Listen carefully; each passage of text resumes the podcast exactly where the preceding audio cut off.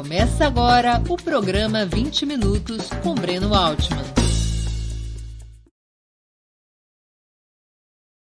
Bom dia. Hoje é 21 de dezembro de 2022.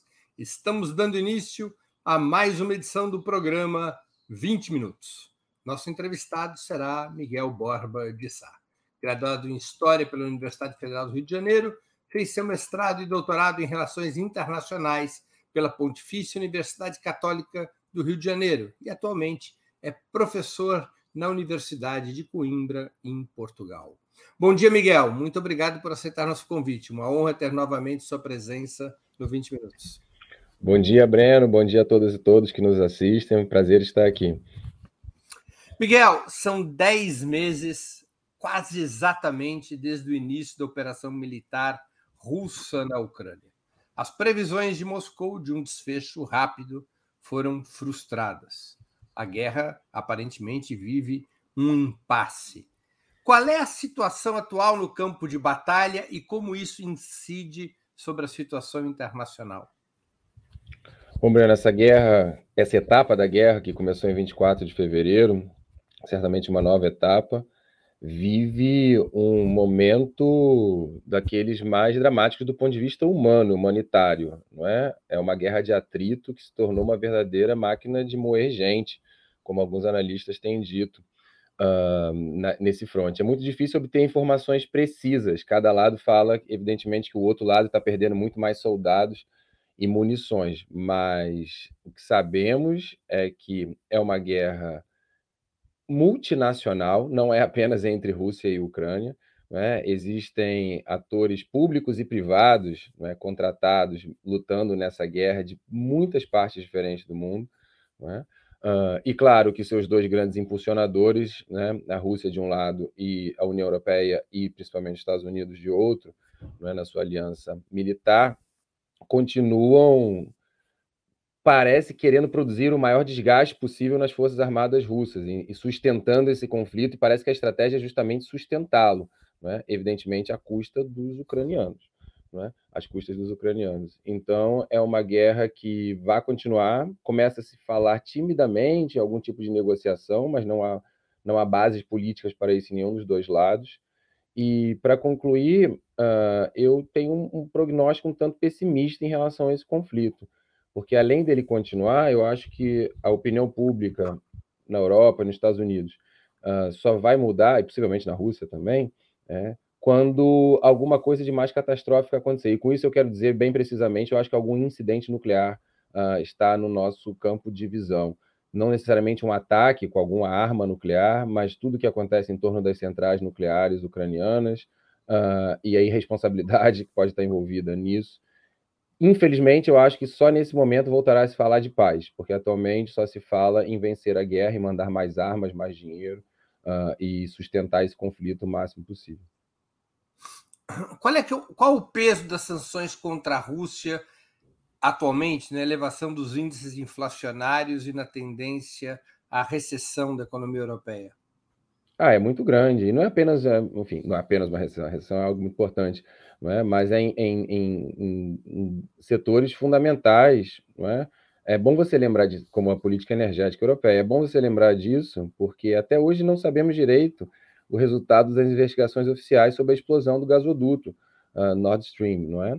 E acho que se, acho que se fosse um dos determinados lados já saberíamos não é a publicidade desta, dessas investigações que foram concluídas, mas não foram reveladas. Né? E pouca gente fala sobre isso e se interessa em saber. Me parece que a Europa vai, né, novamente, arca com os custos né, da, do seu alinhamento automático à política externa norte-americana, essa dependência crescente, cultural, econômica, militar e ideológica.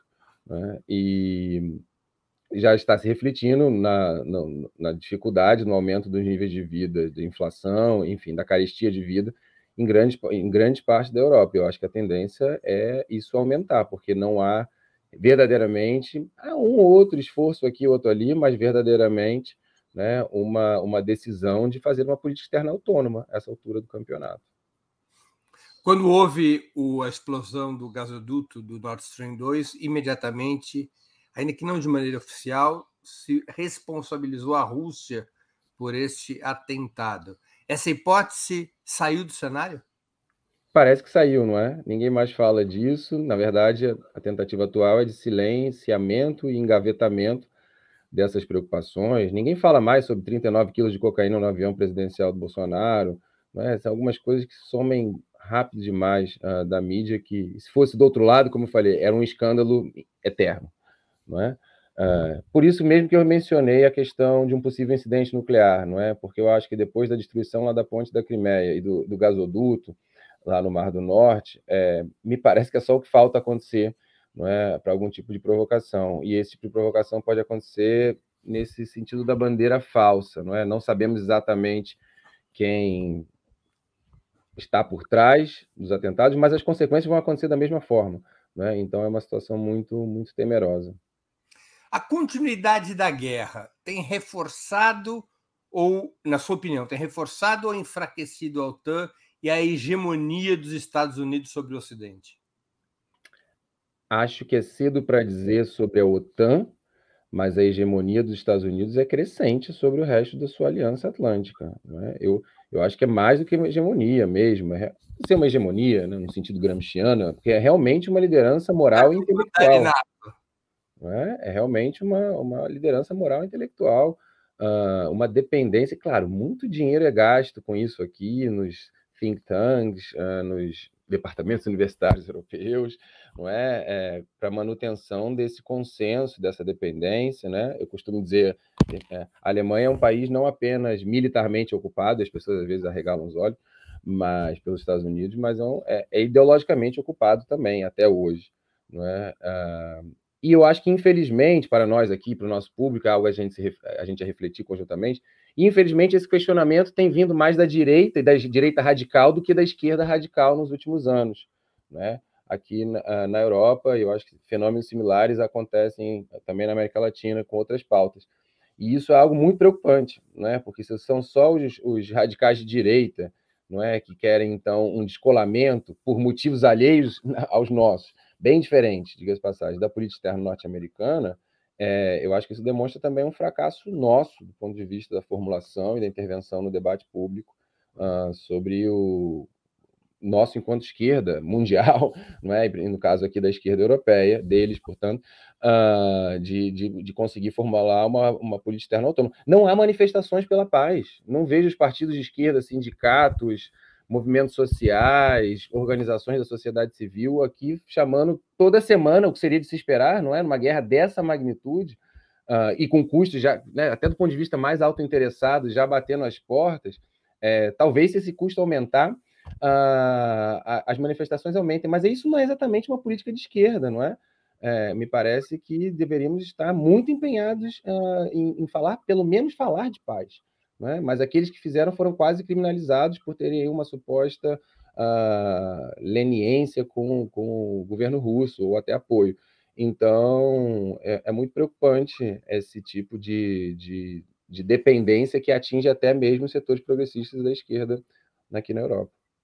O crescimento dos índices inflacionários e, portanto, a corrosão dos salários tem levado a um crescimento das lutas sindicais e sociais na Europa? Ou nem neste terreno se faz sentir ainda uh, uma mudança do cenário político?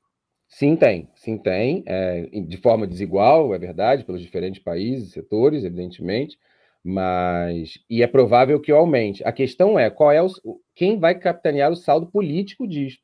Né? A insatisfação ela é crescente, ela é produto do sistema, ela é produto das escolhas que estão sendo feitas por as, as elites que gerem o sistema capitalista ocidental, uh, mas é, quem vai capitanear, quem vai é, receber esse saldo político, né, só pode ser alguém que consiga se contrapor de forma crível contra o sistema e que, portanto, fale do sistema e não esteja lutando para defendê-lo.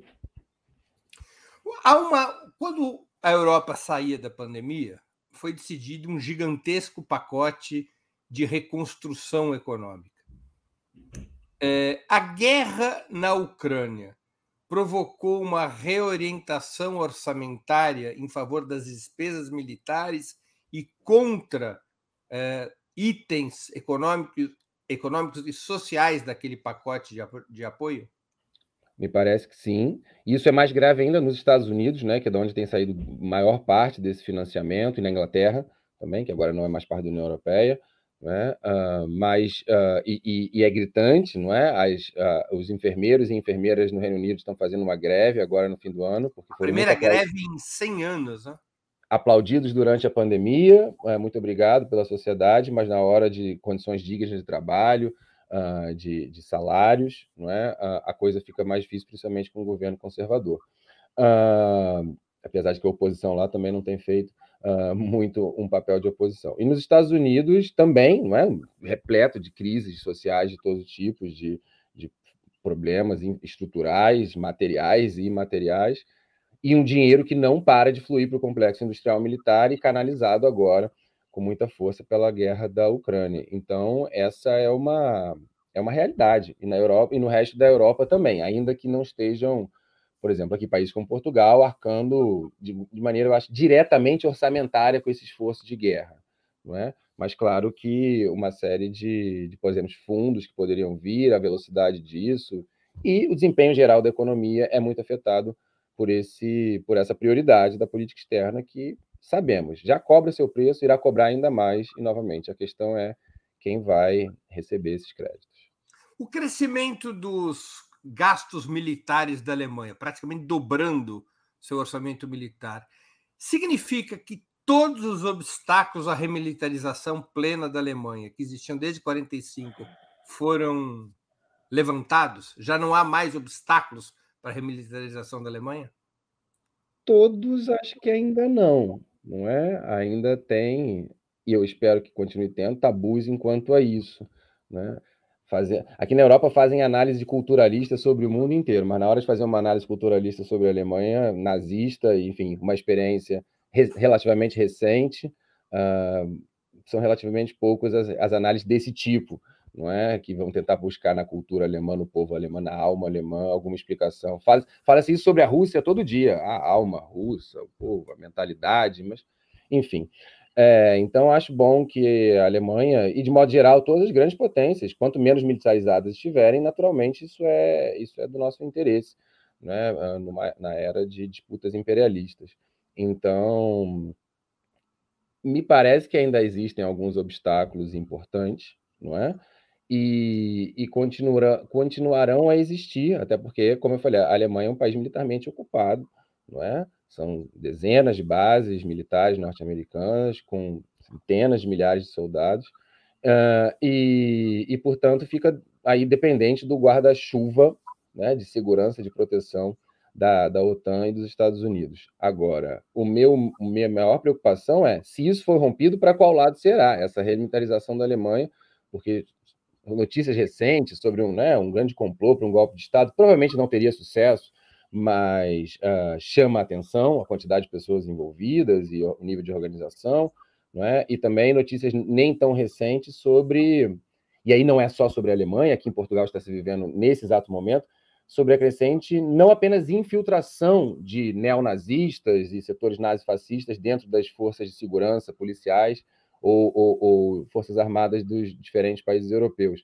mas a, a própria adesão ideológica é, militante de muitos dos seus integrantes a esse projeto político, imaginário, ideologias um, de extrema direita. Então, caso a Alemanha rompa a sua dependência, eu também não vejo isso com um prognóstico exatamente positivo, porque provavelmente uh, isso significaria um empoderamento de setores muito à direita, né? mais ainda à direita naquele país que já é um dos baluartes do neoliberalismo na Europa o nacionalismo alemão não costuma ter características progressistas. Infelizmente, não. Bom, é uma discussão mais ampla sobre nacionalismos também, não é? é? Mas certamente a experiência histórica que temos, não. Né? E eu acho que o internacionalismo alemão até o momento está falhando em mostrar isso também. E quanto ao fracasso desse plano de um golpe na Alemanha, teve jornalistas e analistas que, claro, um pouco de brincadeira, disseram: bom, teve um golpe em 23 que também deu errado. Né? O putz da cervejaria também foi ridicularizado. Mas acho que é acho que é algo que a gente deve acompanhar exatamente por conta desses desses momentos. Né? Os golpes nunca acontecem num dia, não é um evento. Né? E, e para deixar claro, eu não acho que vai ter um, um golpe na Alemanha, um, não é isso, eu acho que não daria certo. Uh, acho que não precisa, né? Eu acho que tem ali uma base, um bloco no poder, uh, com uma hegemonia assentada, né? Só que é um sistema que produz contradições muito grandes, né? E a própria Alemanha está vivendo isso do ponto de vista energético, mais que todos, até porque um dos grandes patrocinadores dessa aliança energética com a Rússia era a própria Alemanha, principalmente na figura do seu ex-chanceler, uh, não é? Do Schröder. Então, que ah. chegou a ser que depois que sai do, do, do, comando do governo alemão, vira o principal executivo do Nord Stream, né? Exatamente. Então, assim, é... e, e, e, não fez, e aí eu discordo das teorias da conspiração, porque, enfim, tá na, na, folha de pagamento dos russos, ou tem alguma ideologia traidora da pátria, eu acho que fez por um pensamento estratégico né, de, de uh, alimentação energética do capitalismo alemão é? que precisa crescentemente para manter sua posição. O novo, o novo Lebensraum da Alemanha é a soberania energética. Pode ser, pode ah, ser. Sim, eu não, eu a não, alemã não existe eu, eu não, não, não seria tão maldoso com o Gerhard Schröder, apesar de não ter simpatia nenhuma por ele, uh, ao compará-lo aí com as ideias de espaço vital da geopolítica, da escola alemã de geopolítica. Mas, sim, é um pensamento estratégico, é um pensamento geoestratégico, geopolítico, de geoeconomia, uh, e, que, e que não tem uma solução à altura, não é? A importação do Catar, a importação de gás do Oriente Médio, dos Estados Unidos, uh, todos sabem que ali pelo menos a altura não tem, pelo mesmo preço, não é? com as mesmas facilidades, com a mesma garantia de suministro. Então, sabe-se que a política externa norte-americana é muito errática, que pode mudar suas prioridades, que tem né, denunciado muitos acordos, tratados importantes com a própria Alemanha e a União Europeia, por exemplo, não é? no caso do acordo nuclear com o Irã, só para citar um, então, é muito difícil apostar numa, numa aliança na qual o outro lado parece, enfim, parece que os europeus vivem numa relação tóxica com os Estados Unidos. Não, e só para. Primeiro, só para esclarecer nossa audiência da brincadeira que a gente fez aqui, uhum. em 1923, o Partido Nazista tenta um golpe de Estado. Ele é conhecido como, na história, para aqueles que não, não se lembram ou não conhecem esse episódio, ele é conhecido como o putsch da cervejaria, porque a sede do golpe era uma cervejaria em Munique. Ali é que se centralizou o Estado-Maior nazista, deveria combinar um levantamento, as milícias nazistas, com uma divisão eh, nas próprias Forças Armadas da Alemanha, lideradas por um oficial general chamado Ludendorff, e o golpe fracassou e foi ridicularizado. O Hitler foi considerado foi preso, os dirigentes nazistas todos foram presos. É na cadeia que o Hitler escreveria Mein Kampf, Minha Luta, o seu livro em que ele, digamos, aponta o programa do nazismo. Eh, e foi um episódio ridicularizado. Dez anos depois, pela via eleitoral, o nazismo chegava ao comando do Estado na Alemanha. A história não se repete, mas é um episódio que, que pelo menos deve nos ensinar é, especialmente no que diz respeito à Alemanha, a considerar todos os episódios perigosos. É? Seja, todos os episódios podem trazem uma carga de perigo, não devem ser ridicularizados. Né? Eu acredito que sim, Breno, mas acho que também a gente pode usar isso para pensar questões atuais do nosso Brasil, não é verdade? Porque claro.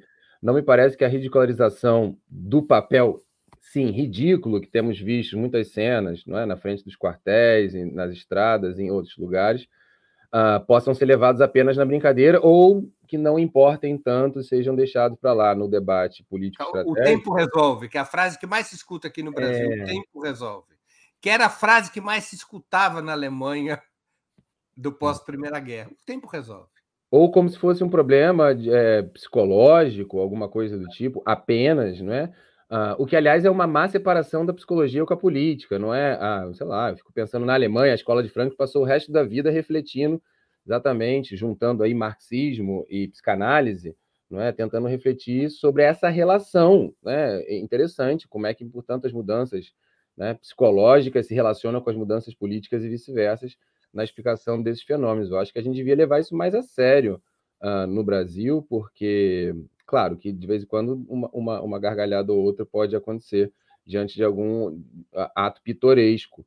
No entanto, eles são reveladores de muita coisa é, e, e, de um caldo de cultura é, que vai se estabelecendo, é, são sintomas uh, de algo que a gente deveria olhar mais para, já que estamos falando da Alemanha e do nazismo, né, para o ovo da serpente.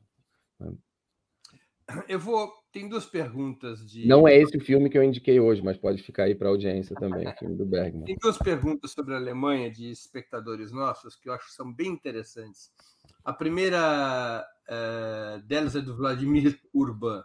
Existe alguma perspectiva de uma Alemanha mais independente dos Estados Unidos e até uma normalização de relações com a Rússia, apesar de toda a propaganda anti-russa diária na Alemanha?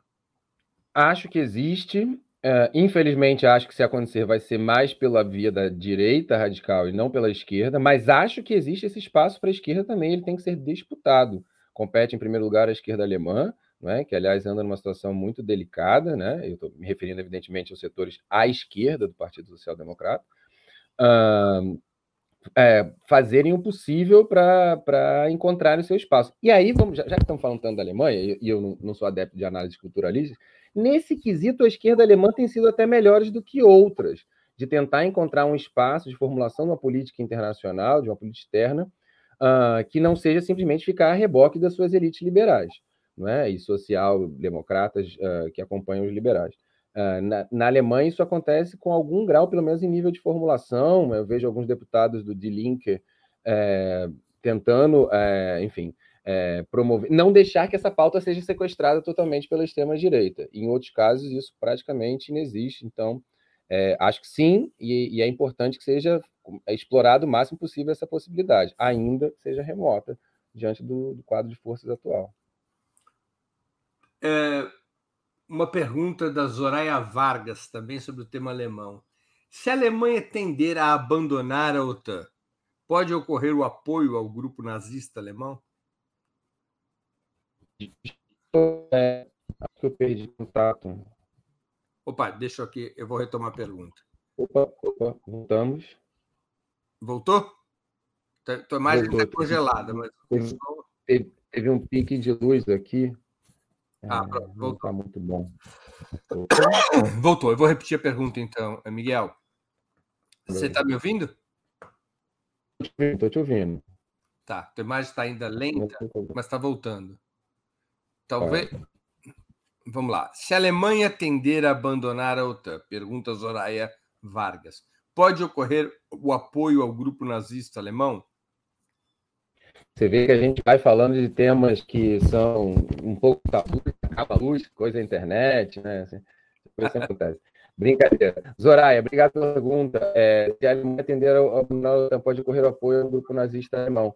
Acho que é muito pouco provável que a Alemanha abandone a OTAN. Ela podia tentar cavar uma posição mais autônoma dentro da OTAN, em primeiro lugar.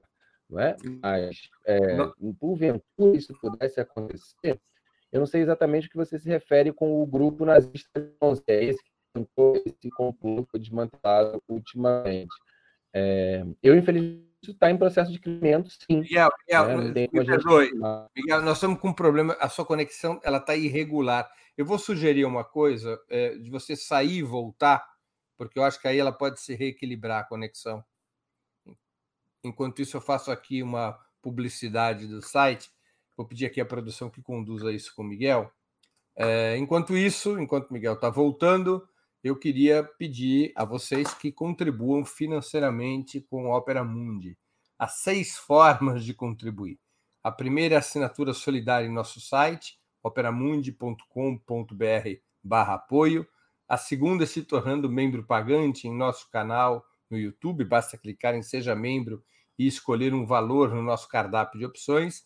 A terceira contribuindo agora mesmo com o Super Chat.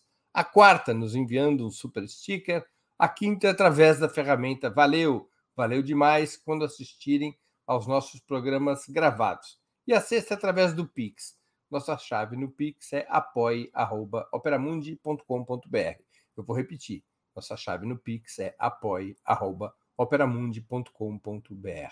Além dessas seis formas de contribuição, lembre-se sempre de dar like, de clicar no sininho e compartilhar nossos programas com seus amigos e nos seus grupos.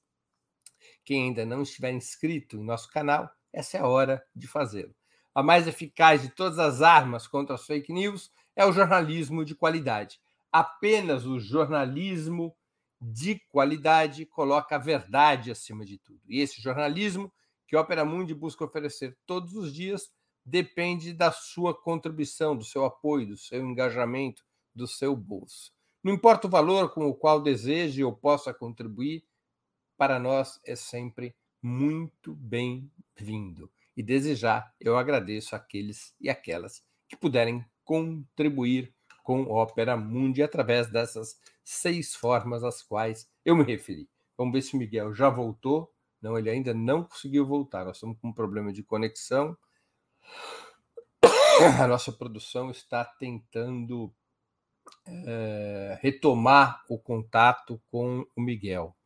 Enquanto isso, eu vou aqui é, sugerindo a vocês que assistam, além das, do programa 20 Minutos, que é de segunda a sexta-feira, sempre às 11 horas da manhã, quem assiste o 20 Minutos, que assista também o programa Outubro. O programa Outubro é um programa de debate sobre a situação política brasileira que o Opera Mundi apresenta às segundas, quartas e sextas-feiras, sempre a partir das 19 horas segundas, quartas e sextas. Cada um dos dias é uma equipe diferente de participantes. Na segunda-feira, a equipe titular é formada por José Dirceu, por Valério Arcari e Maria Carlotto.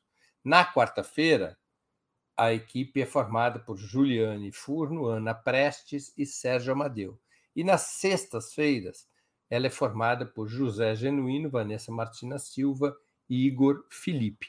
É um programa de análise sobre a situação política brasileira, especialmente nesse momento de formação do governo. Eu sugiro muito que vocês acompanhem esse programa. Vamos ver aqui se a gente conseguiu trazer de volta o, o Miguel. Ainda não. Ele, ele, teve um problema pesado ali de conexão. Uh, ele está em Coimbra. Vocês verem que esse problema de conexão não é só no Brasil. Né? É um problema que acontece também em outros países. Nós estamos aqui, a nossa produção está tentando retomar com ele é, o, o, a conexão para a gente poder dar continuidade ao programa. Mas parece que nós estamos com problemas bastante sérios a esse respeito. Eu peço um pouquinho mais de paciência a vocês, que nós logo mais traremos de volta o Miguel. É, Vou perguntar aqui à nossa produção se teve novidades, se já conseguiu. A Natália, que está no comando da produção, está hum, me dizendo que não. Natália, pode entrar aqui na tela, porque aí a gente conversa, o público acompanha o que está acontecendo. Deixa eu pedir para você entrar. Oi, pessoal, bom dia. É, o Miguel teve um pico de energia lá em Portugal, né? Deu até para ver que as luzes ficaram mais escuras e então ele está tentando se reconectar. Estou falando aqui com ele para ele tentar pelo celular, pelo menos, né? Para a gente conseguir voltar a conversar com ele. É, só um instante aqui. Essas coisas não acontecem só no Brasil, acontecem no mundo inteiro. o mundo depende de eletricidade e depende de conexão de internet para vocês verem que a crise, a crise é, é, energética que vive a Europa é séria, tem até apagão. É, enquanto a Natália vai tentando recuperar o, a conexão com o Miguel, eu quero lembrar que nós vamos ter um programa amanhã, quinta-feira, dia 22 de dezembro. Nós vamos entrevistar às 11 horas da manhã o João Pedro Stedley, líder histórico do movimento dos trabalhadores sem terra. Então, amanhã às 11 da manhã. E voltou, Miguel. Pronto, conseguimos recuperá-lo da crise elétrica é. que houve ali em Coimbra. A tecnologia na Europa não está tão avançada. Bora lá, vamos continuar então. Você estava respondendo a pergunta da uh, Zoraia, da Zoraia, Zoraia Vargas. Eu vou retomar a pergunta dela só para que nossa, nossa audiência possa acompanhar. Se a Alemanha tender a abandonar a OTAN, pode ocorrer o apoio ao grupo nazista alemão?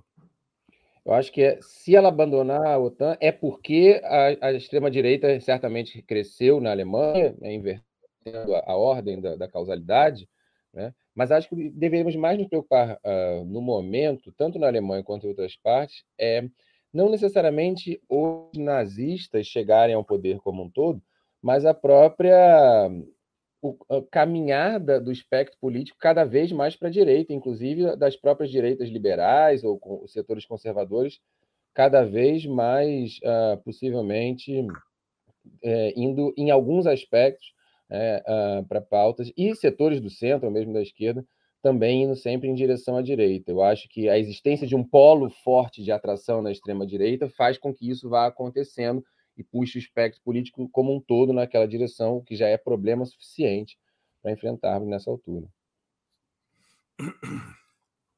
Como é que a China tem se posicionado em relação ao conflito da Ucrânia? Ela pressiona para que a Rússia estabeleça algum tipo de acordo? Não vejo isso acontecer. Não, é? É, não sabemos, evidentemente, né, de, de forma uh, bilateral e privada como essas, essas conversas são feitas, mas do ponto de vista uh, público, é? a postura chinesa ela é, é, aliás, um dos poucos atores que pede paz, pede encerramento do conflito, é? exorta a, a, uma negociação, a um cessar-fogo, é? mas não, não se propõe a fazer sugestões sobre a política externa russa nesse caso específico. É? Uh, Limita-se a, a, uma atitude, portanto, de observador, espectador da paz de um conflito que até o momento né, procurou não se envolver em grande escala, não é verdade? A vitória da extrema-direita na Itália, recentemente, ela indica sustentabilidade eleitoral para as correntes neofascistas? Eu acho que indica isso e mais do que, o, do que as neofascistas explicitamente, essa mescla, esse, esse espectro que vai ficando cada vez mais cinzento e nebuloso, não é, das direitas de modo geral, não é, e que, e que vão ser sempre governos de coalizão entre essas direitas, até em regimes presidenciais, como no brasileiro, não é? Uh, e, portanto, não estão desprovidos de disputas internas. Eu, eu, só queria desmistificar um pouco dessa homogeneidade, se isso estiver embutido uh, na no nossa pergunta né? Mas acho que já é um problema evidente. O caso da Itália mostra esse, esse ponto que eu estou trazendo aqui desde que começamos a conversar hoje, não é? Me parece que o espectro político como um todo vai nessa direção e, enfim, novamente, não é só na Alemanha, na Itália isso também não, não tem boa memória. Né? Havia é, analistas que, em função de resultados eleitorais menos robustos da extrema direita na Espanha, até em Portugal, de que o perigo da extrema-direita estaria passando. Você não concorda com essa análise? Em absoluto, em absoluto. Eu acho que, já que eu citei a Escola de Frankfurt aqui, o Adorno tem um livro muito interessante sobre o novo radicalismo de direita. Ele falava do novo radicalismo de direita nos anos 70, é, é, final dos anos 60, melhor dizendo. É, então, e, e, na qual ele parte de uma premissa muito, muito interessante, que eu concordo, que é as condições sociais de produção do fascismo não foram desfeitas. Não é? Então, é, estamos recorrentemente é, em vistas, e aí, enfim, pode, pode ter um novo fenômeno histórico que não temos ainda um nome para dar, né, o fascismo, ou alguma outra forma de, de, de, de fórmula política para a direita radical, não é? mas isso é recorrente, dado o próprio sistema capitalista que vivemos e que progride a passos largos nas suas características de monopolização, não é? e, de, e de, portanto, todas as consequências sociais que uma sociedade de capital monopolista indica. Elas produzem, tendem a produzir é? expressões na falta de um conceito mais apurado, fascistoides, fascistizantes, uh, ou mesmo fascistas em, em, diversas sociedades. Então, eu acho que esse é, é um perigo recorrente, dadas essas condições sociais, econômicas, uh, principalmente, que, que produzem o fascismo, não, não é muito o uh, debate sobre alterá-las, né, fora da esquerda radical, que é quem poderia fazê-lo. Miguel, aqui no Brasil, como há uma conversa em muitos setores sobre desbolsonarização, vários intelectuais e protagonistas usam como modelo comparativo é, a desfascização da Itália, a desnazificação da Alemanha. Esses processos de desfascistização e desnazificação na Itália e na Alemanha, respectivamente, eles foram reais ou eles é, preservaram, inclusive no aparato político e cultural dessas sociedades, as sementes do nazifascismo? É, novamente, eu vou recorrer ao mesmo livro que eu acabei de citar do Adorno, porque ele bate exatamente nessa tecla, né, Breno? É, me parece que no, é, são diferentes os casos. Né? Na Itália, houve um movimento de resistência constante, muito maior, não é? Captado, capitaneado pelo Partido Comunista e outros setores uh, aliados que, digamos, no momento crítico da guerra, acertaram as contas com Mussolini de uma maneira bem direta, né? e, e com os, os principais expoentes do, do, do, fascismo. Na Alemanha, a situação é diferente, por isso que eu falo que né, tínhamos que fazer mais análise sobre isso mesmo, porque o Adorno chama a atenção que o, o nazifascismo na Alemanha ele foi derrotado militarmente de fora, é? mas nunca houve uma revolução política dentro contra aquele regime. Na verdade, a grande maioria dos alemães, os que sobraram, né, os que não, não tinham sido dizimados antes, né, nas suas heróicas resistências políticas, uh, eles lutaram por aquele regime até o fim, quando a guerra já estava evidentemente perdida há meses, se não há um ano pelo menos. Né? Então, nunca houve, houve uma outra tentativa não é, de, um, de um complô de altos níveis de oficiais, mesmo do exército, para assassinar o Hitler, é, mas um movimento popular, uma rebelião, não é, uma onda de greves como aquela que acabou com a Primeira Guerra Mundial na Alemanha, de motins nas Forças Armadas, isso não aconteceu. Não é? Então, o que houve foi uma derrota militar por fora, e depois, como o Adorno chama a atenção, um grande silêncio, um silenciamento. Né? Ele falava que os, os radicais de direita da Alemanha, já nos anos 60 e 70, reclamavam contra o estigma uh, contra a Alemanha. Ele falava: é curiosa a falta de estigma, né? E o quão respeitável a Alemanha, os alemães voltam a ser em toda parte do mundo no conceito da, conceito das nações, depois de tudo que fizeram.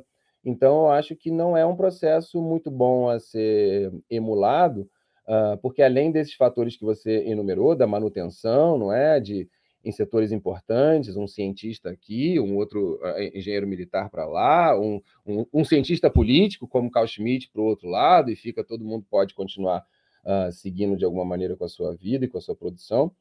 É, esse é um, é um caso no qual não se alterou em nada não é, as bases sociais daquele regime. E com isso eu estou falando assim: é, a Alemanha fez duas guerras mundiais no século XX, perdeu as duas. Tem algumas empresas alemãs que passaram por esses dois momentos e não perder, e continuam existindo. E, aliás, parecem sair mais fortes. Existem desde o século XIX. Toda vez que a gente entra no elevador aqui no Brasil, a gente, vê, a gente, vê, uma delas. Exatamente. A que era a eram duas, né? Era a Krupp, que era fornecedora de canhões, não é? Então, a principal duas... fornecedora de armas do regime nazista duas siderúrgicas importantes, hoje fundidas nesse processo de monopolização e, né, do capital, de concentração uh, e cartelização. Né? A Siemens. A família Krupp, nem o poder acionário perdeu depois da guerra. Embora tenha um dos grupos tenha até sido executado, foi um dos raros empresários executados, a família Krupp continua a ser a principal acionista do grupo. Exatamente. E as bases, portanto, sociais e econômicas, Siemens, Volkswagen, BMW, não é? Vão troca até às vezes a, a, o foco da produção, mas como no caso da BMW, mas grandes empresas, Deutsche Bank, não é? é eles continu, continuam lá, né? Então me parece que não há menor interesse em mexer com esse tipo de pressupostos socioeconômicos né, de emergência do, do nazifascismo.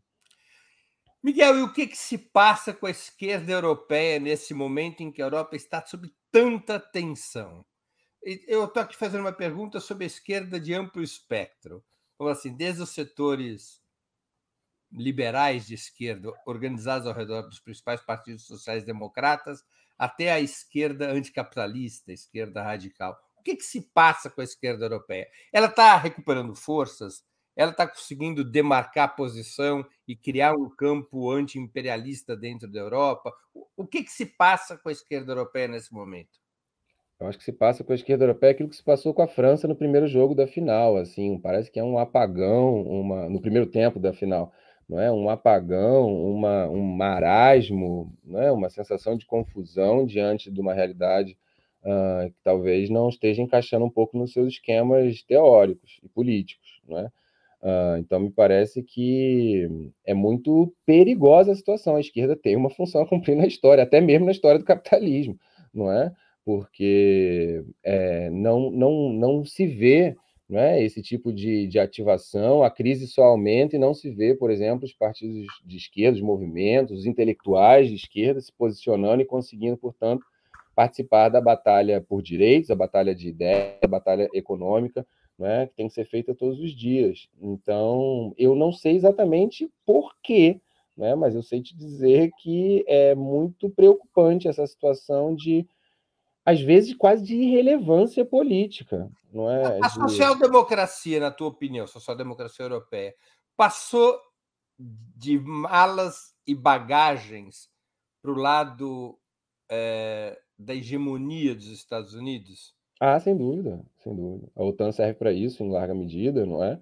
Mas a social-democracia e a, e a direita liberal atualmente são cada são um verdadeiro centrão, né? Se essa expressão tiver algum sentido, só pode Isso ser nele. o governo alemão, o governo português, espanhol. Espanhol. Certamente, não é? Eles são, fazem a política, né? negociando ali com a direita liberal os, os limites né, dessa gestão mais ou menos humanizada do capitalismo europeu, que não pode ser, né, porque o neoliberalismo avança a passos largos né, em todas as direções.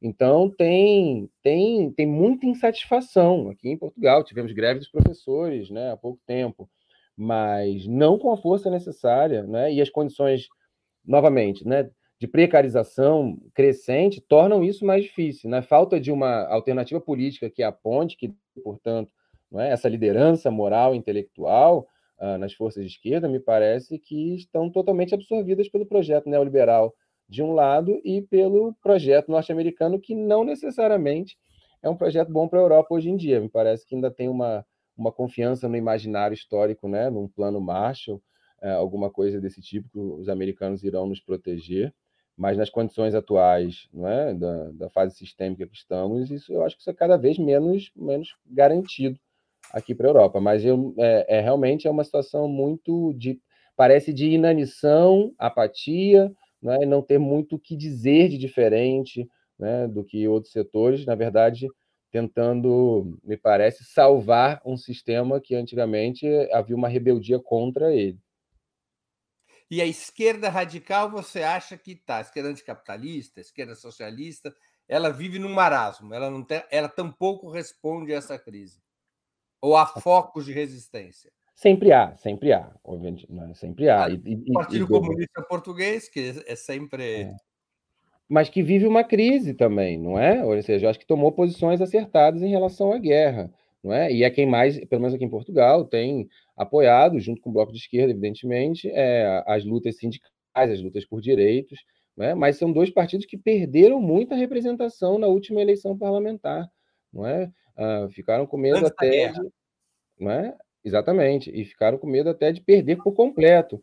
Não é? Então, se é verdade que existem setores de luta, não é? claro que existem, e, e, e, temos que apostar nesses setores e nessas lutas, é?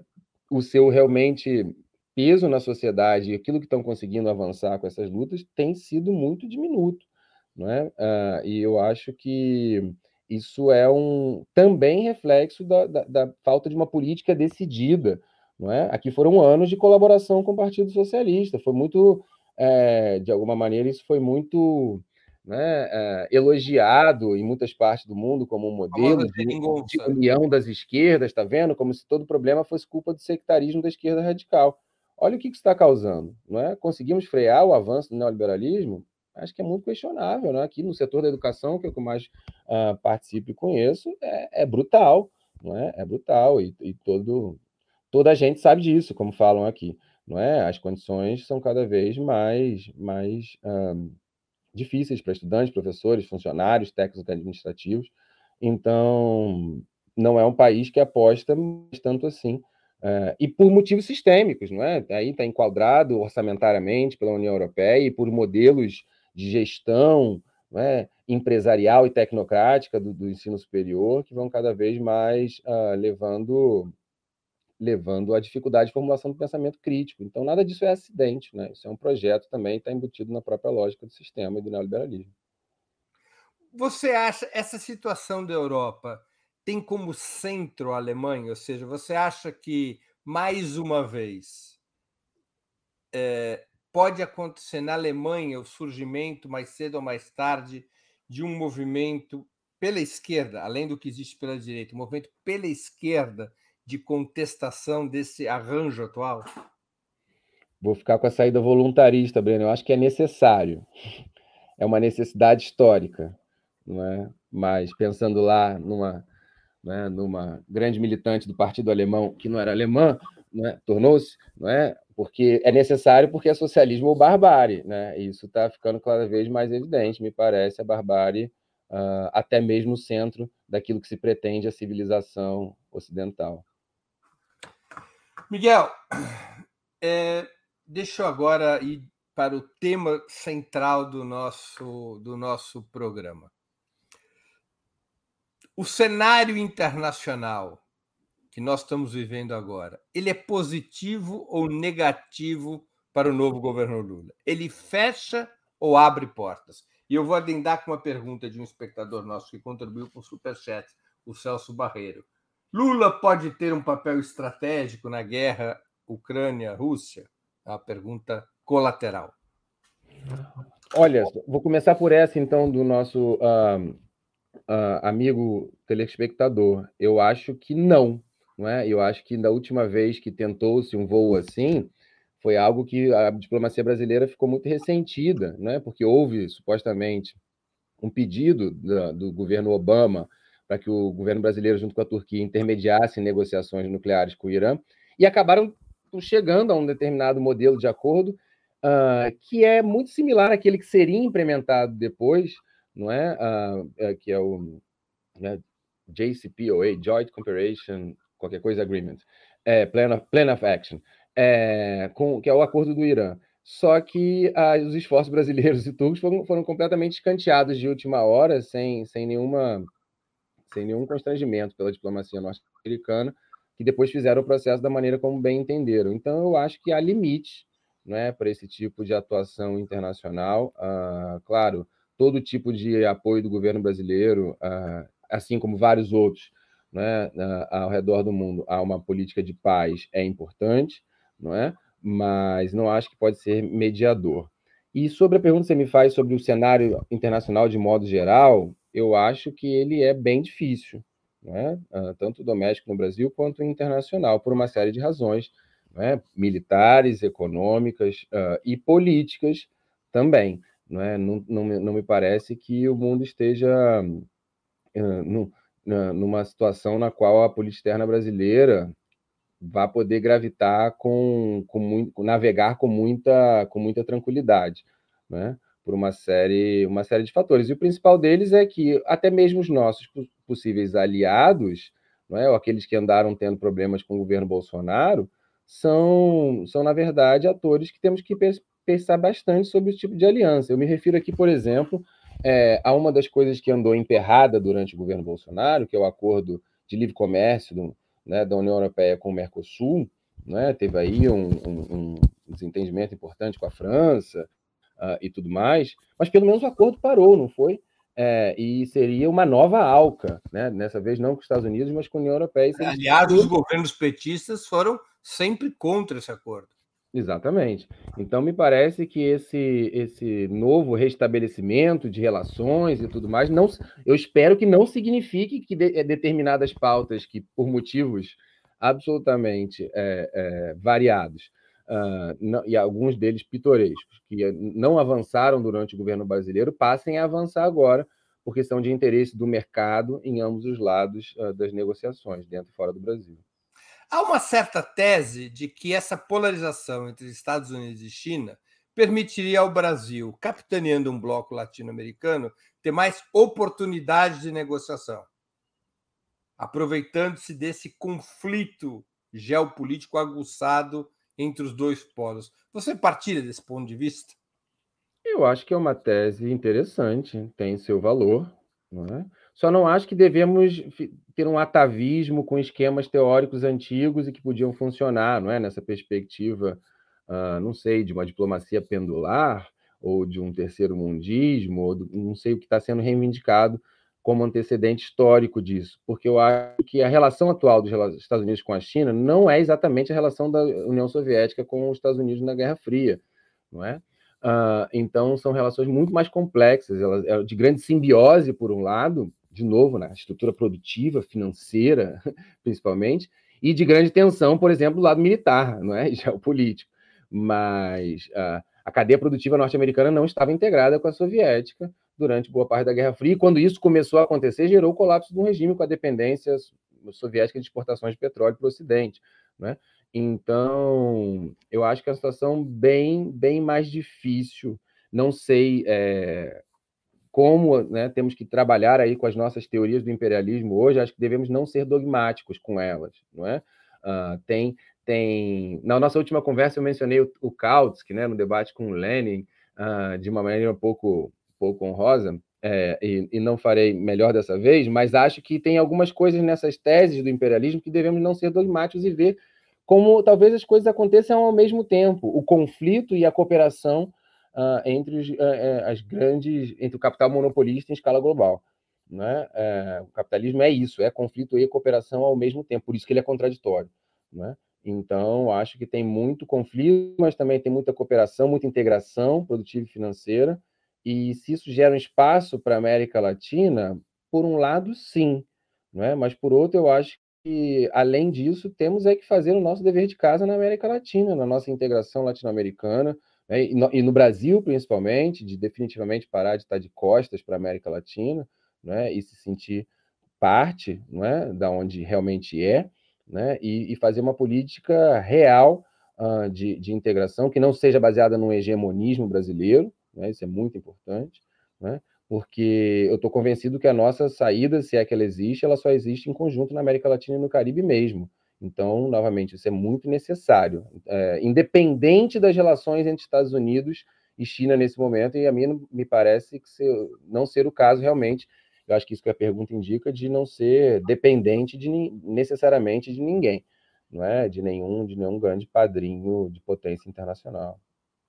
Miguel, na esquerda brasileira, há um, um certo consenso sobre a, o integracionismo, ou seja, de que o novo governo Lula deve ter como sua prioridade a retomada da integração latino-americana.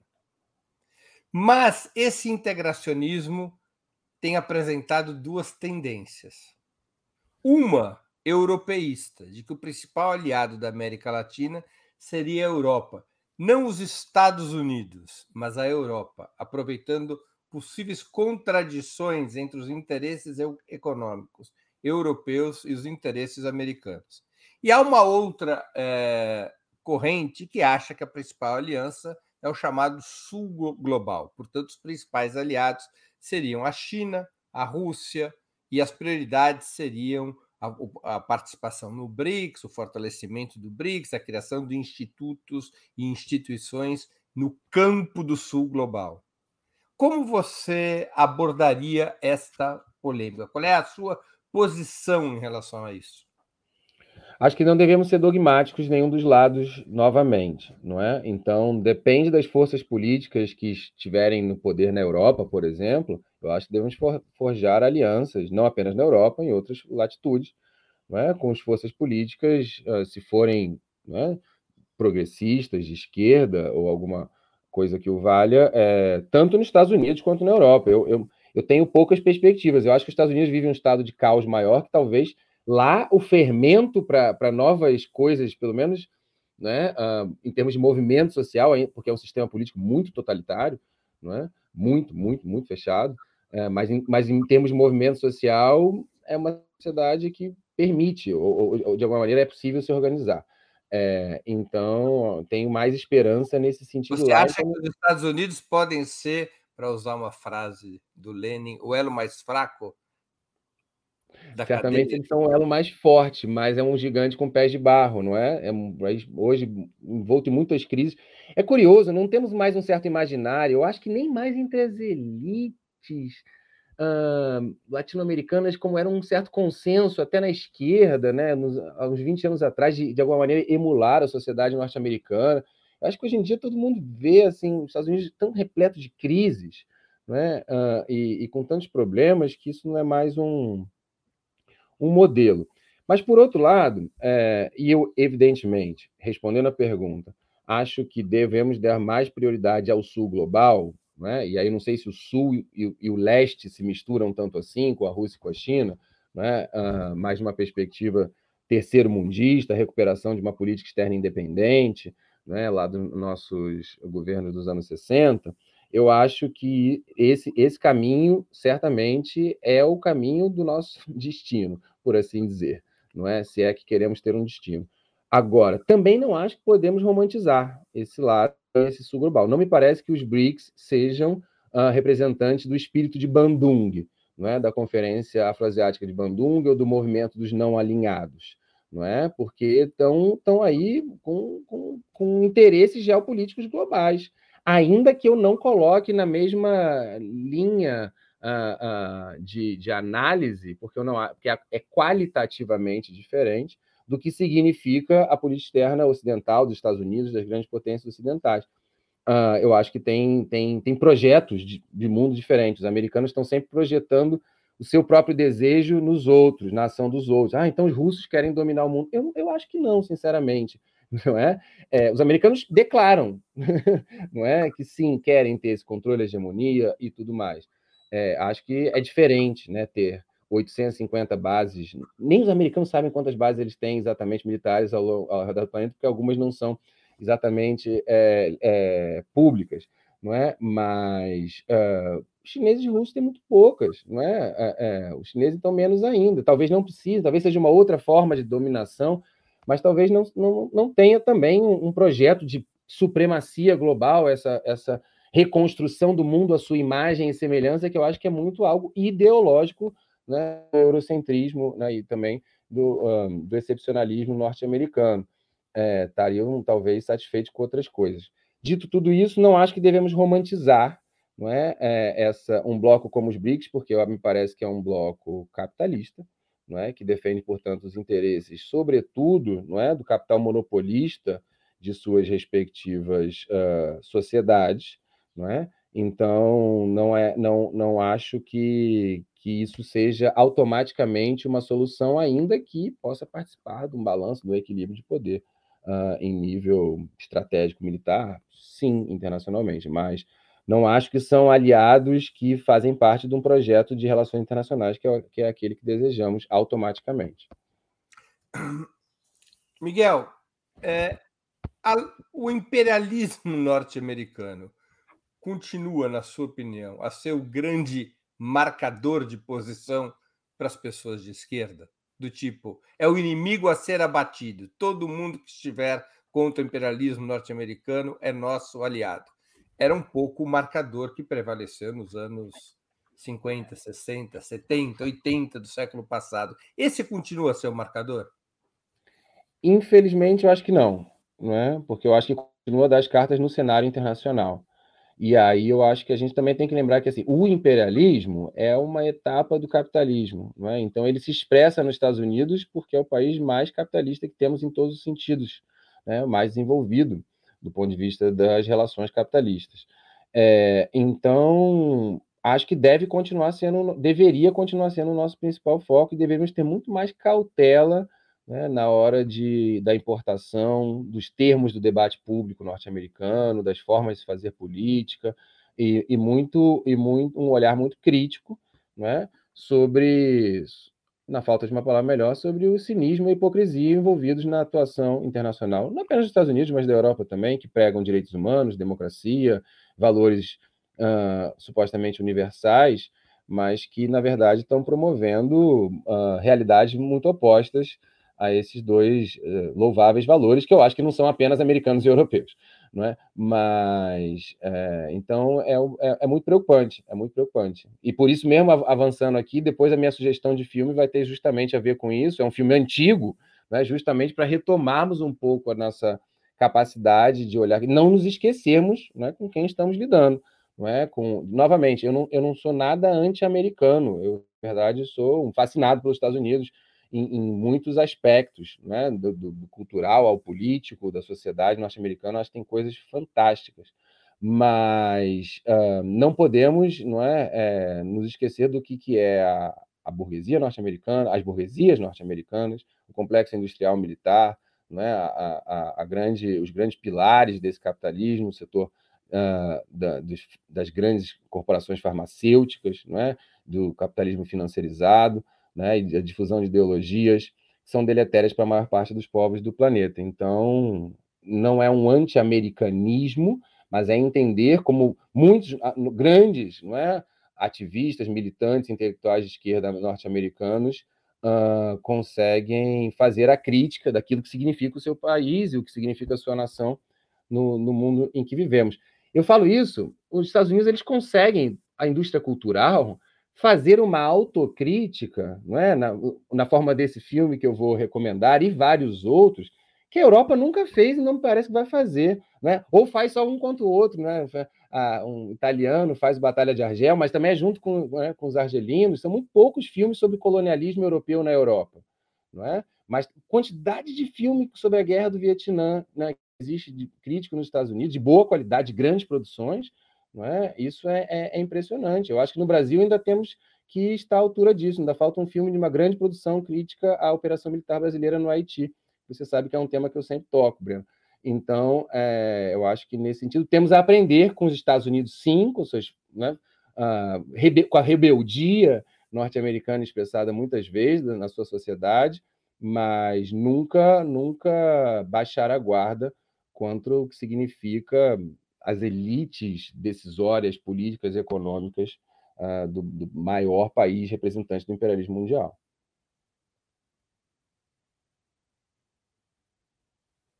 Não te ouço, Breno. O presidente eleito, Luiz Inácio Lula da Silva, toma posse em 11 dias. Ele deverá, nos primeiros meses de seu governo, visitar os Estados Unidos. Um dos temas que os Estados Unidos prepara para apresentar ao presidente Lula é o de uma nova participação brasileira no Haiti. O Haiti, em 2004, o governo Lula aceita que o Brasil assuma o comando militar da MINUSTAH, da força-tarefa que, se, que as Nações Unidas formam no Haiti. O Brasil, na sua opinião, deveria voltar a participar da MINUSTAH e assumir tarefas militares? Qual o balanço que você faz a esse respeito da participação anterior do Brasil? O balanço que faço é aquele que, infelizmente, fazíamos já durante e tínhamos muito poucos uh, espaços né, de divulgação e ouvidos pelas campanhas, pela retirada das tropas do Haiti. Tem alguns cartazes antigos sobre isso que eu gosto de carregar comigo. Uh, e até as próprias esquerdas tinham dificuldade de dialogar sobre, sobre esse tema. Me parece que foi um, era um fracasso evidente, não é que só quem fazia aquela narrativa de sucesso eram os setores que depois se tornaram agora muito importantes do governo durante o governo Bolsonaro, que acabaram empoderados por aquela operação de uma maneira tremenda, né, legitimados. Então, a primeira consequência, eu acho que foi drástica para a própria política brasileira, interna, doméstica, não é? Essa, esse praticamente esse uh, partido militar que parece estar em atuação uh, com muita ênfase no Brasil atualmente. Uh, mas, do ponto de vista, portanto, de uma nova missão, que eu acho que foi um fiasco sob todos os aspectos, acho que com certeza o Brasil não deveria participar. Deveria adotar aquela posição que o, o mesmo chanceler brasileiro, em 93 e depois em 2004, Celso Amorim, tomou decisões diferentes, em governos diferentes. O governo Itamar Franco decidiu não participar né, de uma operação que, aliás, era muito melhor, que era para restaurar um presidente é, deposto num golpe militar, um presidente, naquela época ainda. Já, já Bertrand Aristide, bastante uh, naquela época ainda não totalmente convertido ao neoliberalismo, uh, ainda que estivesse em processo. Não é? Uh, mas o Brasil já acreditou naquela época que aquilo era uma operação extremamente americana, no mau sentido de intervencionismo no Caribe, e que não ia participar daquela aventura. Pois bem, em 2004 resolveu fazer isso numa situação muito pior, durante o governo Bush, no meio da guerra ao terror, na invasão do Iraque, a situação muito mais complicada, e, e, me parece que foi um fiasco político, humanitário, uh, social, internacional e econômico para o Haiti. Não à toa o país está na situação que está. Acabou sendo estabilizado durante muitos anos por conta do convênio Petrocaribe com a Venezuela, não é? que, que fornecia petróleo e, financiamento direto para o Estado haitiano, não para as ONGs né, dos países do grupo de amigos do Haiti, né, muitas brasileiras. Enfim, esse é um, um tema importante para mim, eu tenho trabalho exatamente sobre isso.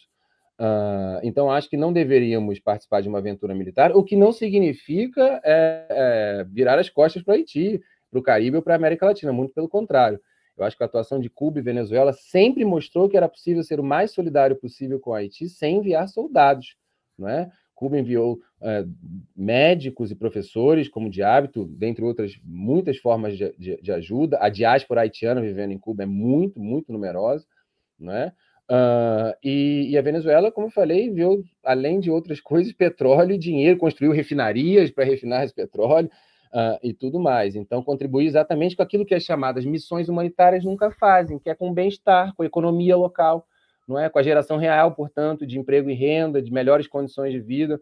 Né? Entender que a construção da paz ela é feita também não é? pela melhoria das condições reais de vida das pessoas e não por muitas migalhas que às vezes ficam sendo distribuídas por ONGs internacionais e essa dependência, clientelismo que isso vai gerando.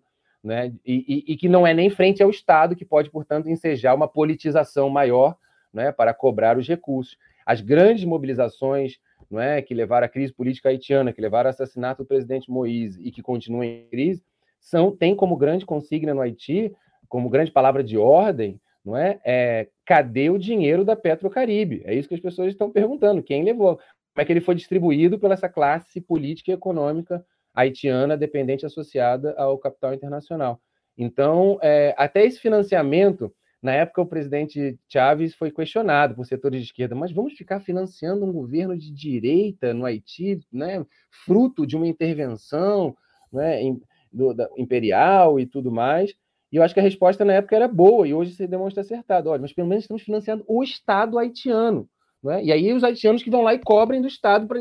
dinheiro tem, não é? Para melhorar bastante das suas condições de vida. E, e, que é diferente de ficar financiando o ONG, não é? Como foi feito principalmente pelo grupo, uh, o Core Group, como chama, o grupo de países do Haiti, uh, antes e depois do terremoto, que acabam se implementando um projeto que eu chamo de o ápice do neoliberalismo realmente existente, né? que é um país sem Estado, praticamente, onde tudo é privado, uh, e é isso que eu acho que deveríamos discutir. Então, não, acho que o Brasil não deve participar de nenhuma ajuda militar, mas tem muito a aprender, como várias. E, e atualmente tem uma responsabilidade, me parece, não é? a assumir e a tomar a dianteira na forma de, tudo, de uma verdadeira solidariedade uh, com, com o povo, com a nação haitiana, diferente daquela que foi nos últimos anos que serviu muito para muita gente fazer carreira no Brasil, na, na academia, na, na, na, imprensa e nos meios militares.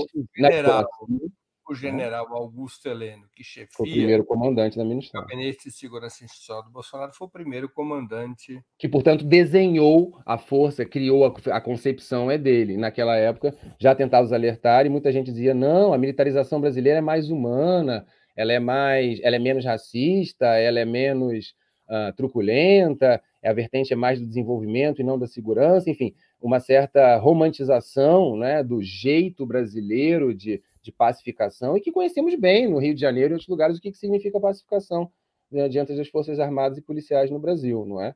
Então, é um projeto de, de contenção social quando não é de extermínio né, de uma população periférica identificada, não é? Sempre racialmente como perigosa também.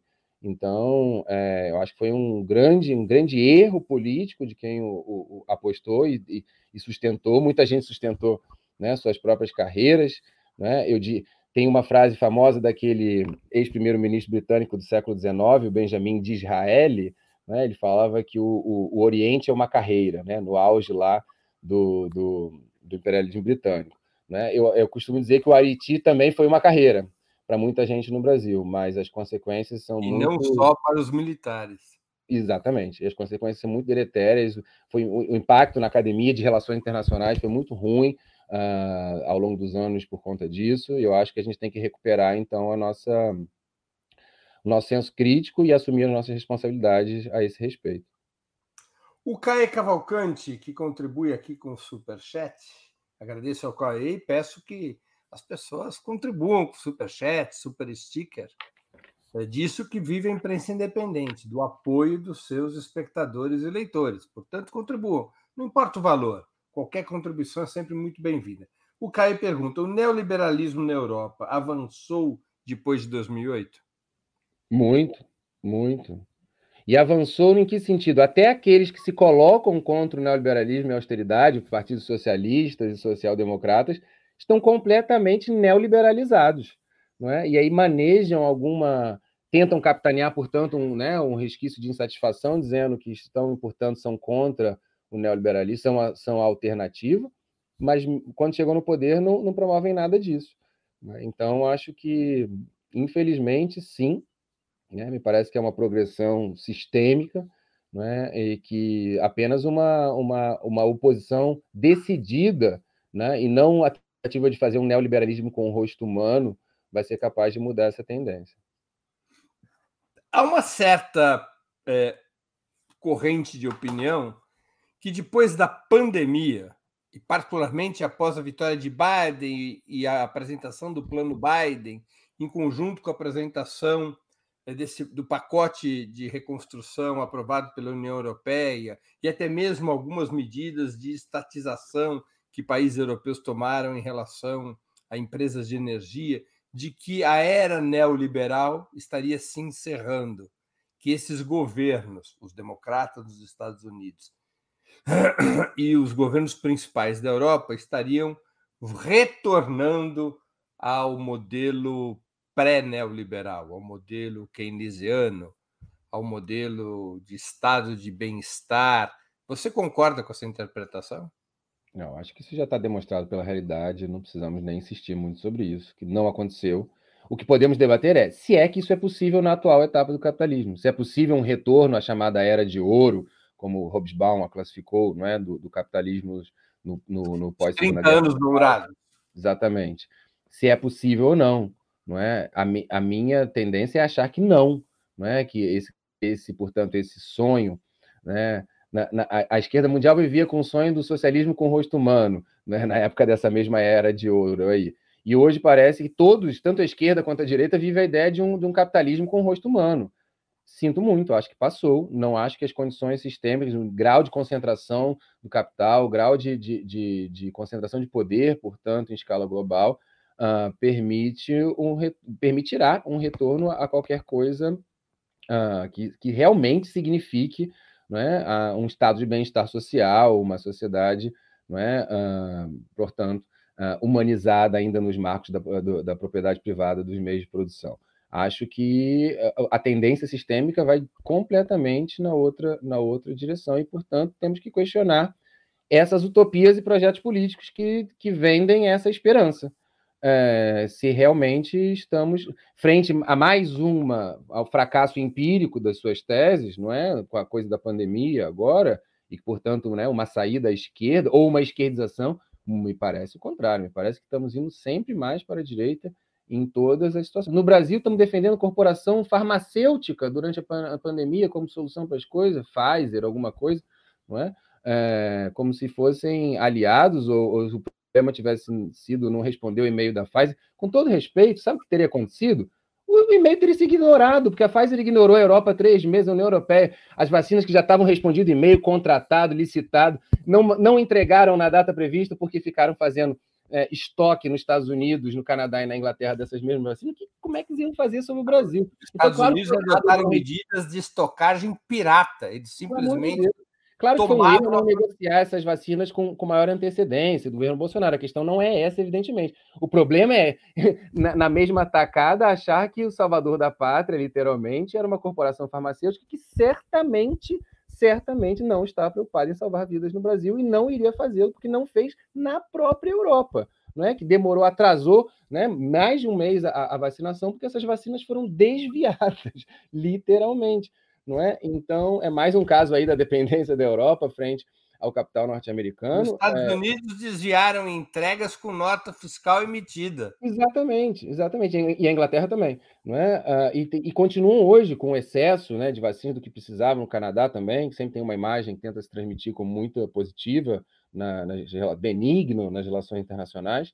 Então, acho que não podemos é perder esse rumo e começar a fazer essa achar que a coisa foi para a esquerda, quando na verdade somos nós que estamos indo para a direita, estamos defendendo corporação internacional, estamos defendendo, não sei, é, vamos defender o Fundo Monetário Internacional daqui a pouco também, só, se ele terminar de fazer uma crítica ao governo Bolsonaro no apagar das luzes.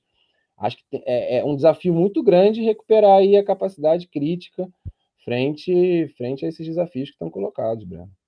Miguel, há uma pressão internacional sobre o futuro governo é, que parte do seguinte, da seguinte afirmação: de que existiria na América Latina uma esquerda democrática e uma esquerda autoritária. A esquerda uhum. autoritária ela estaria representada por Cuba e Venezuela e Nicarágua. Uhum. A esquerda democrática teria hoje como seu principal expoente Gabriel Boric, o presidente chileno.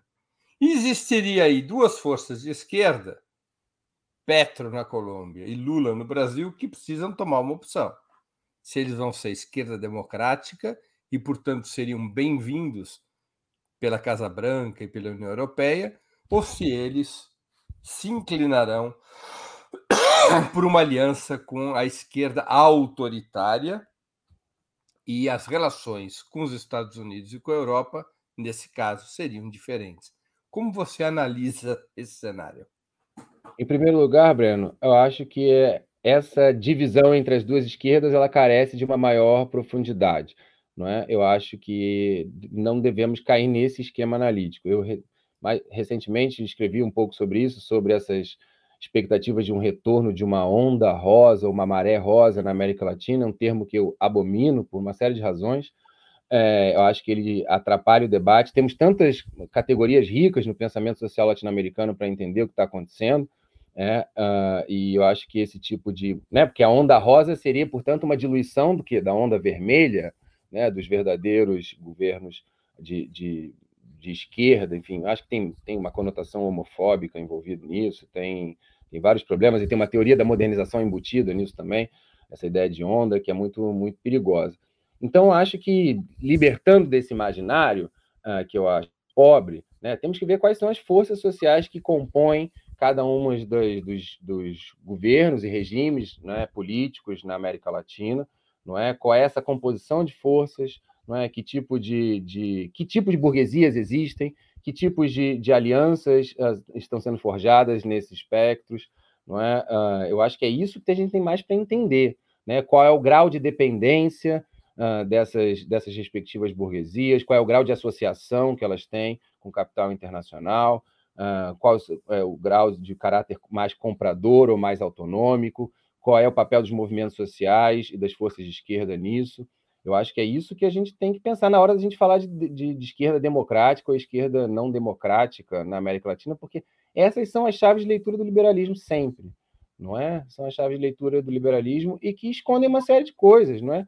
Uh, escondem as formas de participação popular que existem na Venezuela e em Cuba, são impensáveis em outras formas de regime político. Não estou querendo dizer que são perfeitos, não é isso, nem um pouco.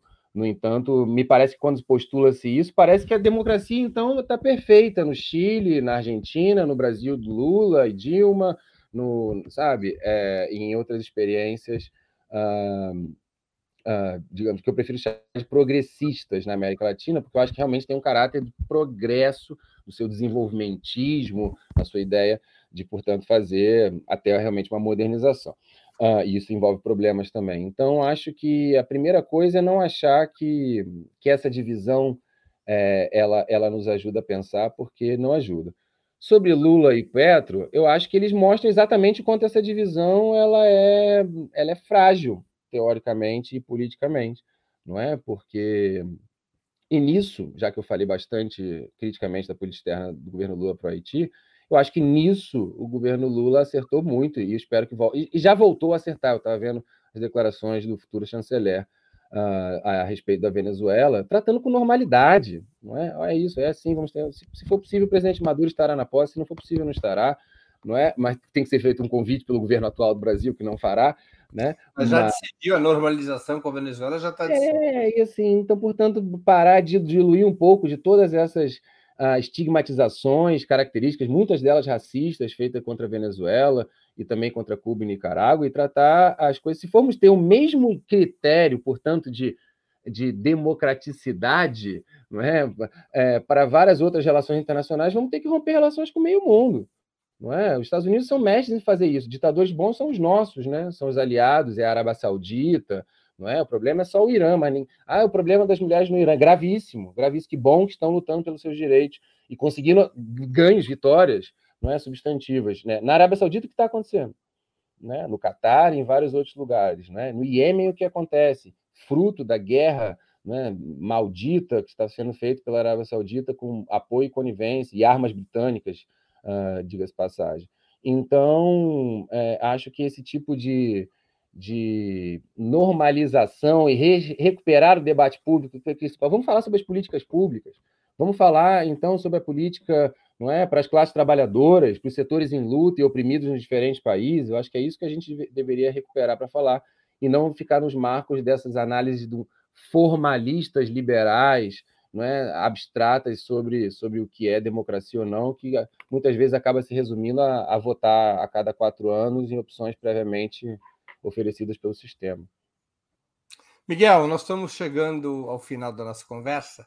Eu queria fazer duas perguntas que eu sempre faço aos nossos convidados e convidadas antes das despedidas. A primeira, qual livro você gostaria de sugerir aos nossos espectadores? A segunda, qual filme ou série poderia indicar a quem nos acompanha? Então, hoje de livro eu vou sugerir um livro de literatura, que é o nosso Barreto, O Triste Fim do Policarpo Quaresma. É, é, eu sou historiador, né, Breno? Eu gosto de coisa velha, é, coisa antiga. Então, fica aí a sugestão, e o motivo dela é duplo, né, dessa sugestão. Eu acho. Bom, é triplo, na verdade. Primeiro, ele é mais metodológico mesmo, epistemológico, que é pensar que a análise política ela também se beneficia das artes, da literatura, da cultura, não são apenas livros eu acho que um dos problemas do neoliberalismo na, na, educação, no ensino, não apenas no superior, mas de todos os lados, é essa, essa, esse tecnocratismo, essa, essa busca numa certa ideia de ciência, que como vai resolver tudo, esse positivismo, portanto, para usar um, um, conceito mais preciso. É, isso é um problema. Eu acho que a, a, a arte, a, a, cultura, o cinema, enfim, todas as formas de, de, de arte nos ajudam muito a entender a política também. E o Lima Barreto aí, a literatura sobretudo, e o Lima Barreto nos ajuda com, com, eu acho, com duas análises interessantes nesse livro e em outras obras. A primeira é sobre os militares brasileiros, né? Muitas análises sobre os militares, uh, acho que poderiam ser complementadas ou enriquecidas com um olhar sobre os personagens militares que o Lima Barreto traz nessa obra de maneira muito é, irônica, satírica, não é? Mas que eu acho que está aí de alguma maneira na gênese, no DNA das nossas Forças Armadas, uh, um pouco dessa, dessa mentalidade e, que, enfim, que é institucional também. Uh, mas não apenas, né, dos indivíduos que, que a compõem. E a outra é sobre o tema espinhoso né, do nacionalismo brasileiro. Né? O triste fim aí do nosso Policarpo era o triste fim do, do, do grande ideal nacionalista, ufanista do Brasil, que eu acho que deveríamos discutir com mais profundidade também, uh, o que, que significa o nacionalismo em geral, o que, que significa o nacionalismo no terceiro mundo, o que, que pode significar o nacionalismo no Brasil, não é? Uh, e o que, o que, que os diferentes projetos nacionalistas, como é que eles se relacionam ou não com as lutas aí por emancipação de classe, de raça, de gênero que vivemos. Então, fica aí a sugestão do nosso Lima Barreto como livro para esse fim de ano. Deem de Natal, comprem de Natal, presentem, vamos ler mais Lima Barreto. E filme ou série? O filme que eu vou sugerir, como eu já tinha queimado a largada avisando, é um filme de, dos anos 70 do Peter Davis, não é? chamado Corações e Mentes, não é? que é um documentário sobre a guerra do Vietnã. Não é? Excelente documentário, uh, que ajudou a transformar, digamos assim, definitivamente a opinião pública norte-americana sobre aquele conflito. Não é? E, e, além de inaugurar uma nova linguagem de documentário né, cinematográfico, né, muito interessante, não tem um narrador, apesar de ter um roteiro, não é muito muito bem costurado e, e nos ajuda a entender e não nos esquecer daquilo que falamos mais cedo, não é, do que, que é o imperialismo na sua forma americana, não é? Como é que ele se expressa e como as, as, as mentiras e as armadilhas retóricas, teóricas, políticas que ficaram sendo ditas né, ao longo desse conflito. É muito interessante que nesse filme tem até declarações de gente das corporações, de gente dos, dos estrategistas militares mesmos, não é? Da Rand Corporation. Se eu bem me lembro, até mesmo do, de um dos generais que comandou o Estado-Maior americano no Vietnã. O Westmoreland, Westmoreland. ele mesmo. É, e que faz, faz nesse filme as suas declarações que entraram para a história da infâmia mundial, não é? Racistas, dizendo que a vida no Oriente é barata, os orientais não dão valor para a vida, portanto podemos matá-los, né, aos montes. Westmoreland, né? ele não tinha freios na língua. Pois é. E outros, né? o Rostel também fala nesse filme, né? É, e, e, e, vários outros, né? E, e, gente do próprio complexo industrial militar, que num dado momento de crise interna, se insurgindo contra essa política.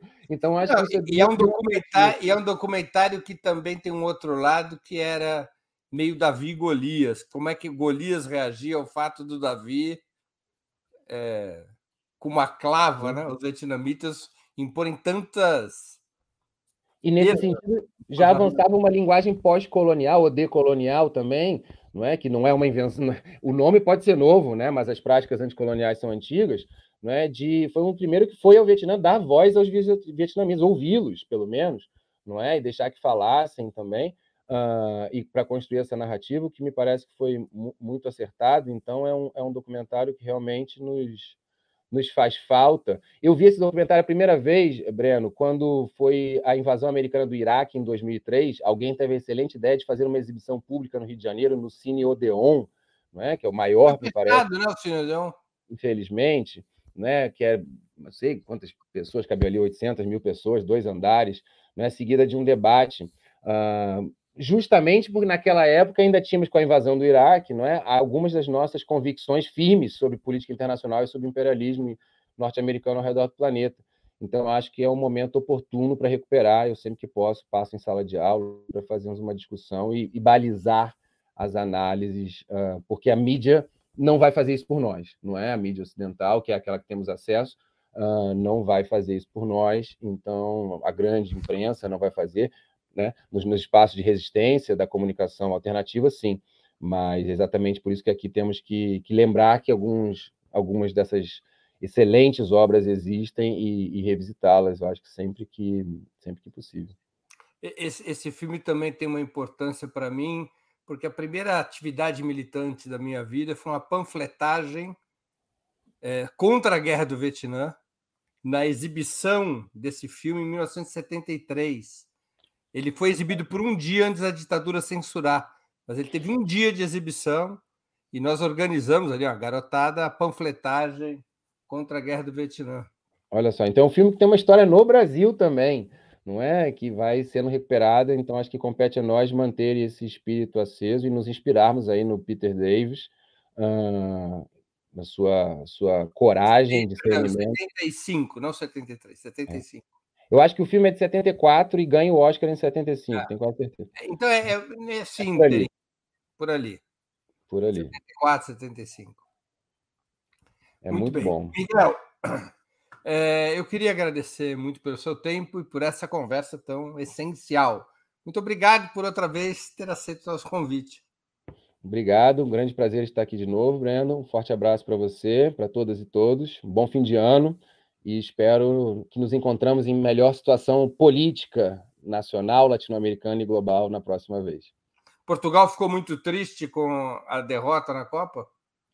Acho que no dia seguinte eles fizeram, fingiram que nada tinha acontecido e tentaram tocar a vida, não, não, não se importando muito com isso. No dia foi um baque, mas estão tentando não, não dramatizar excessivamente isso que aconteceu. Acho que no Brasil foi pior o, o baque na, da desclassificação. Não, o impressionante é a festa na Argentina, né?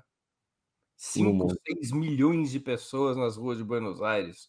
É um negócio que nunca foi visto. E na América Latina e no Caribe como um todo, né? Muita gente fala assim: ah, os haitianos adoram o Brasil, comemoraram quando o Brasil ganhou. Eles também comemoraram quando a Argentina ganhou.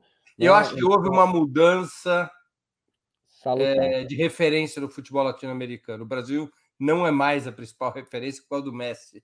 Eu acho que nos últimos 20 anos veio oscilando a simpatia dos mais jovens dos craques brasileiros do passado, do Pelé até o Ronaldinho Gaúcho, acho que veio sendo trocada pelo Messi.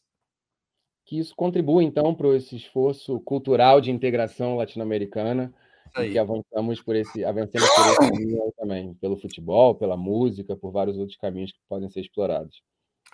Miguel, um grande abraço, boas festas, feliz ano novo. Tchau, tchau. Vocês também. Também agradeço a todos e todas que assistirem a esse programa. Em especial, que assistiram a esse programa. Em especial, aqueles e aquelas que puderam fazer contribuições financeiras ao nosso site e ao canal de Opera Mundi no YouTube. Sem vocês, nosso trabalho não seria possível e não faria sentido. Um grande abraço a todos e a todas. Para assistir novamente esse programa e a outras edições dos programas 20 Minutos, se inscreva no canal do Opera Mundi no YouTube. Curta e compartilhe nossos vídeos, deixe seus comentários. O jornalismo de Opera Mundi é mantido com o seu apoio. Faça uma assinatura solidária em www.operamundi.com.br. Com um pequeno valor mensal, você nos ajuda no desenvolvimento de um jornalismo independente e de qualidade. Obrigado pela audiência e até a próxima.